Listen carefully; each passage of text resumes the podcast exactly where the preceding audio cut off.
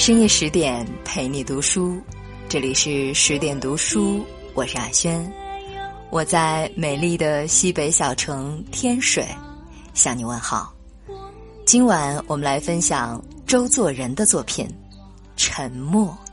如果你喜欢今晚的这篇文章，欢迎您给十点君留言点赞。林语堂先生说，法国一位演说家劝人缄默。成书三十卷，为世所笑。所以我现在做讲沉默的文章，想竭力节省，以原稿纸三张为度。提倡沉默，从其他方面讲来，大约很有材料。神秘主义里很看重沉默，美特林克便有一篇极妙的文章，但是我并不想这样做。不仅因为怕有拥护神秘的嫌疑，实在是没有这种知识与财力。现在只就人情世故上着眼说一说吧。沉默的好处，第一是省力。中国人说：“多说话伤气，多写字伤神。”不说话不写字，大约是长生之计。不过平常人总不易做到。那么，一时的沉默也就很好，与我们大有裨益。三十小时草成一篇宏文，连睡觉的时光都没有，第三天必要头痛。演说家在讲台上呼号两点钟，难免口干喉痛，不值得甚意。若沉默，则可无此劳苦，虽然也得不到名声。沉默的第二个好处是省事。古人说：“口是祸门，关上门，贴上封条，祸便无从发生。闭门家里坐，祸从天上来，那只算是空气传染，又当别论。此其利一。自己想说服别人，或是有所辩解，照例是没有什么影响。”而且愈说愈是渺茫，不如及早沉默。虽然不能因此而说服或辩明，但至少是不会增添误会。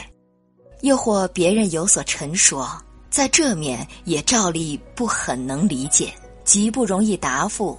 这时候沉默是适当的办法之一。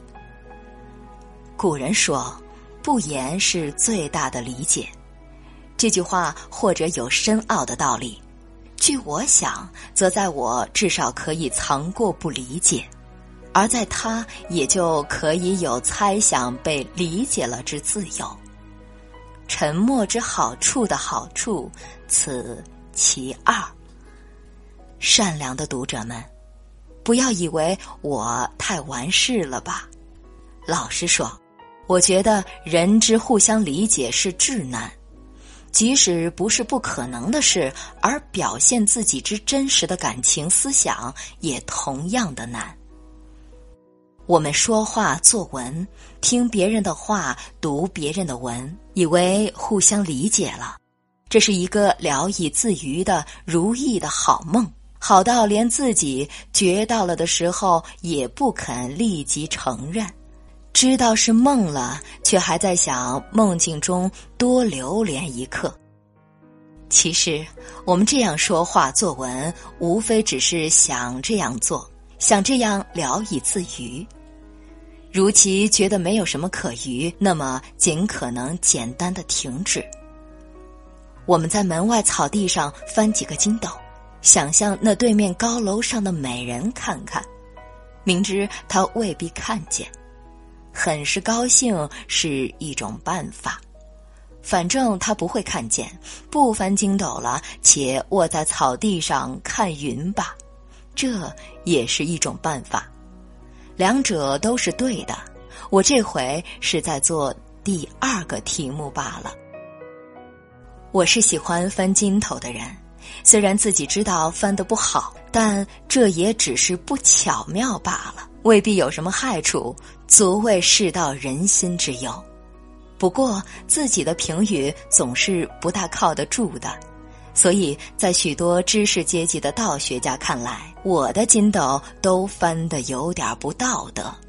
不是这种姿势足以坏乱风俗，便是这个主意近于妨害治安。这种情形在中国可以说是意表之内的事，我们也并不想因此而变更态度。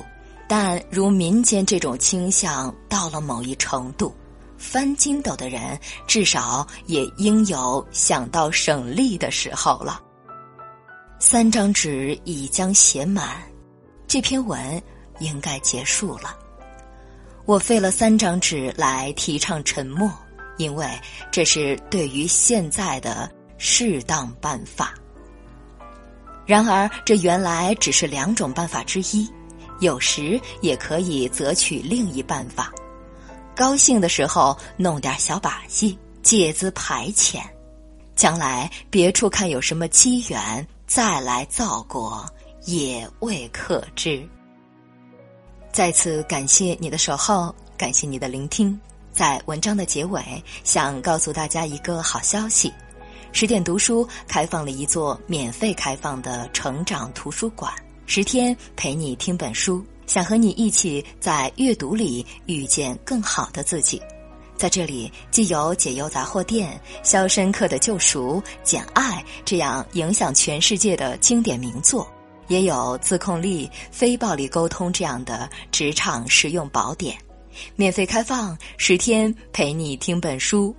如果你有兴趣，欢迎搜索关注微信公众号“十点读书”，进入成长图书馆，跟我一起阅读好书，成为更好的自己。如果你喜欢今晚的这篇文章，欢迎给十点君留言点赞。更多好文，欢迎关注微信公众号“十点读书”。我是阿轩，我们晚安。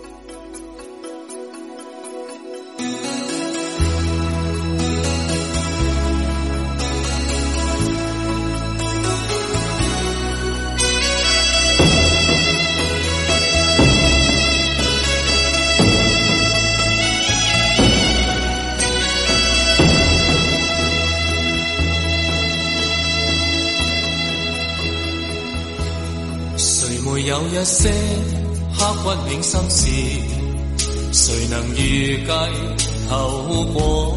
谁没有一些旧恨心魔，一点点无心错？谁没有一些得不到的梦？谁人负你负我多？谁愿意解释为了什么？一笑已经风云过，活得开心心不记恨，为今天欢笑唱首歌，任空吸吸收新的快乐，在晚风中敞开心锁，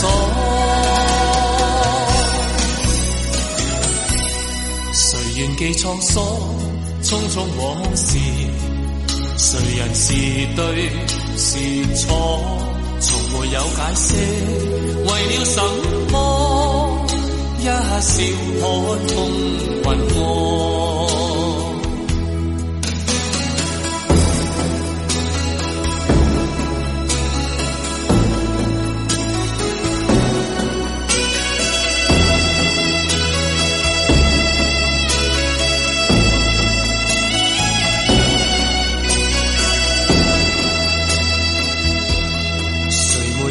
些刻骨铭心事，谁能预计后果？谁没有一些旧恨心魔，一点点无心错？谁没有一些得不到的梦？谁人负你负我多？谁愿意解释为了什么？一笑已经风。云过，活得开心心不记恨，为今天欢笑唱首歌，任空吸吸收新的快乐，在晚风中敞开心锁。谁愿记沧桑，匆匆往事，谁人是对是错，从没有解释，为了什么？一笑看风云过，活得开心心不记恨，为今天欢笑唱首歌，任空襟吸收新的快乐，在晚风中敞开心锁。